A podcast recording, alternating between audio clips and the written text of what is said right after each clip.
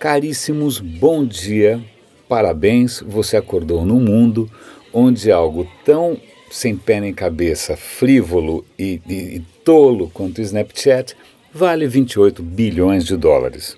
Claro, os jornais estão indo para o saco, os livros estão indo para o saco, a educação está indo para o saco, tá tudo, tudo, o Trump foi eleito, mas que importa se o Snapchat vale 28 bilhões de dólares? Pois bem, esse é o tipo de notícia que me deixa tão desconcertado que eu até esqueço o que ontem eu queria falar para vocês hoje. Então eu estou meio ainda assimilando essa história. Isso para mim é tão desconcertante quanto o Uber, que é uma empresa que eu também não tenho a menor simpatia, valer também com não sei quantos bilhões de dólares. Né? É, esse é um mundo bizarro. Então acho que errado sou eu, eu estou ficando velho, né? E mais do que natural a gente sair de cena e abrir espaço para esses novos paradigmas, né? É, é realmente é, é, difícil às vezes de digerir, mas deixa para lá, isso é um problema meu.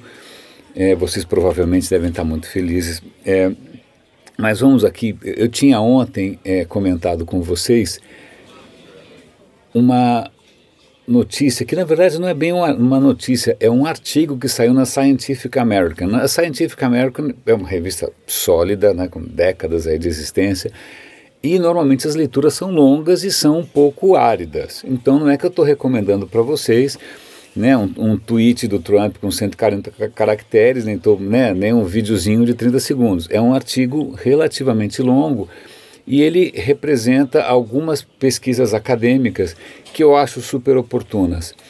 A, a chamada é mais ou menos assim: a democracia vai sobreviver à era digital?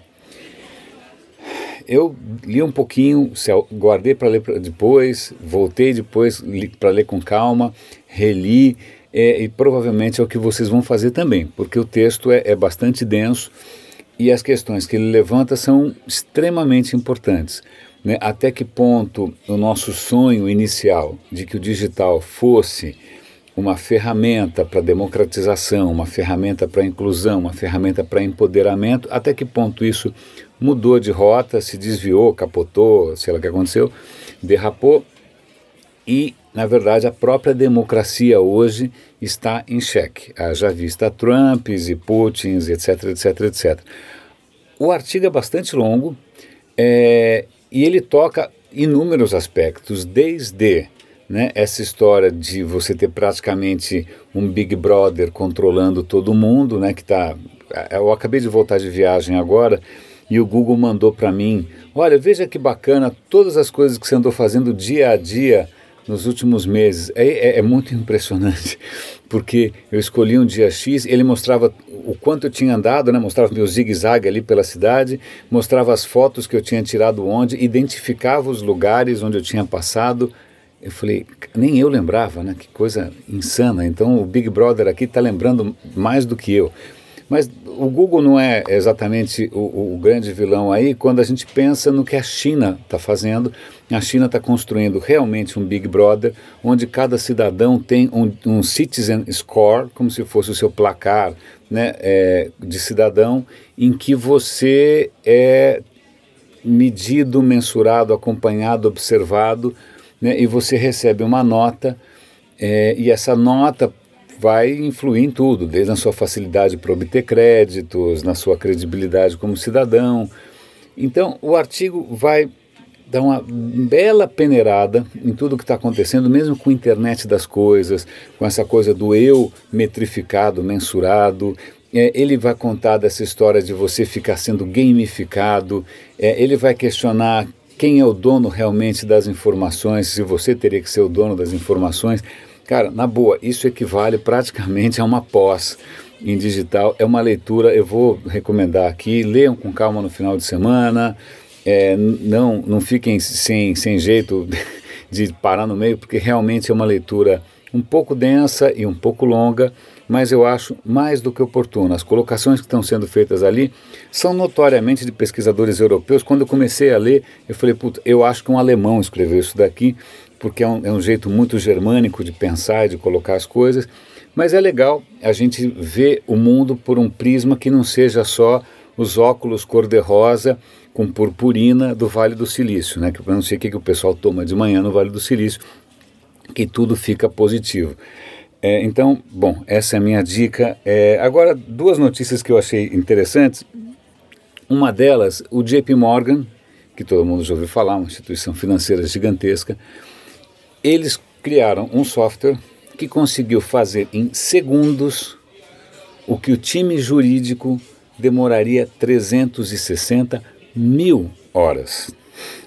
Repito, o software fez em segundos o que um time de advogados colossal precisaria de 360 mil horas. Lembremos-nos que advogados cobram por hora, então vamos imaginar que o advogado cobra 400 dólares por hora, 300 dólares por hora, 500 dólares por hora, faça a conta multiplicando por 360 mil e agora imagine que tudo isso está sendo feito por um software. Que trabalho foi esse?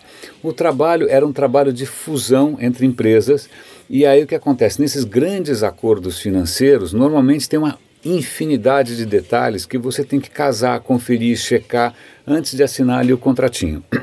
pois bem, o software conseguiu fazer tudo isso com uma precisão né, absolutamente imbatível é, em alguns segundos. Aí você fala, puxa, que bacana. Bom, você fala isso porque você não é como eu, que, cujo pai é advogado, mãe é advogado, irmã é advogada e mulher é advogado. Né? Então, para os advogados do mundo, eu não sei se essa é uma notícia tão empolgante, porque aparentemente, é o, a, a, né, como diria Roger e o traje a rigor, nós vamos invadir a sua praia. Então a, notícia é interessante, deem uma olhada lá. E tem uma, uma, uma outra notícia aqui que é uma coisa que acho que hoje em dia é difícil alguém fazer. Né? Eu trabalhei já em telejornal e eu, eu, descobri que suíte, quando você fala no, jornal, olha, vamos fazer uma suíte, não é que você vai para um motel, né, não é que você vai colocar um banheiro no quarto. Uma suíte normalmente é a continuação de uma reportagem. Né? É a continuação de uma reportagem. Então eu vou fazer aqui uma suíte de um comentário que eu fiz tempos atrás sobre Alzheimer. Tempos atrás eu comentei que havia uma grande esperança com relação ao Alzheimer é, no combate ao amiloide. Os, os caras tinham percebido que no cérebro de quem tem Alzheimer formam-se placas de uma substância chamada amiloide e a questão é, pô, então, então tá bom, vamos fazer alguma coisa que elimine as placas de amiloide. Pois bem, não funcionou. Então a minha suíte não é uma suíte das mais animadoras, mas a questão continua em aberto. Vale a pena dar uma lida ali porque existem outras é, hipóteses que foram testadas, por exemplo, vamos ajudar o cérebro a consumir melhor o açúcar, ou vamos ajudar o cérebro a eliminar as placas de amiloide. Não funcionou. Ainda há talvez uma esperança com uma ou outra droga, mas aparentemente aquelas hipóteses otimistas que a gente tinha chegado ali na, na, no cerne do problema, na raiz do problema, aparentemente não é por aí é, a questão continua em aberto, os laboratórios estão aí se descabelando. Então, é, eu fico feliz de poder dar essa notícia, porque muitas vezes, se a gente não faz switch das matérias, né, a gente só fica com as esperanças, esperanças, esperanças, e daqui vai ficar parecendo um programa de autoajuda.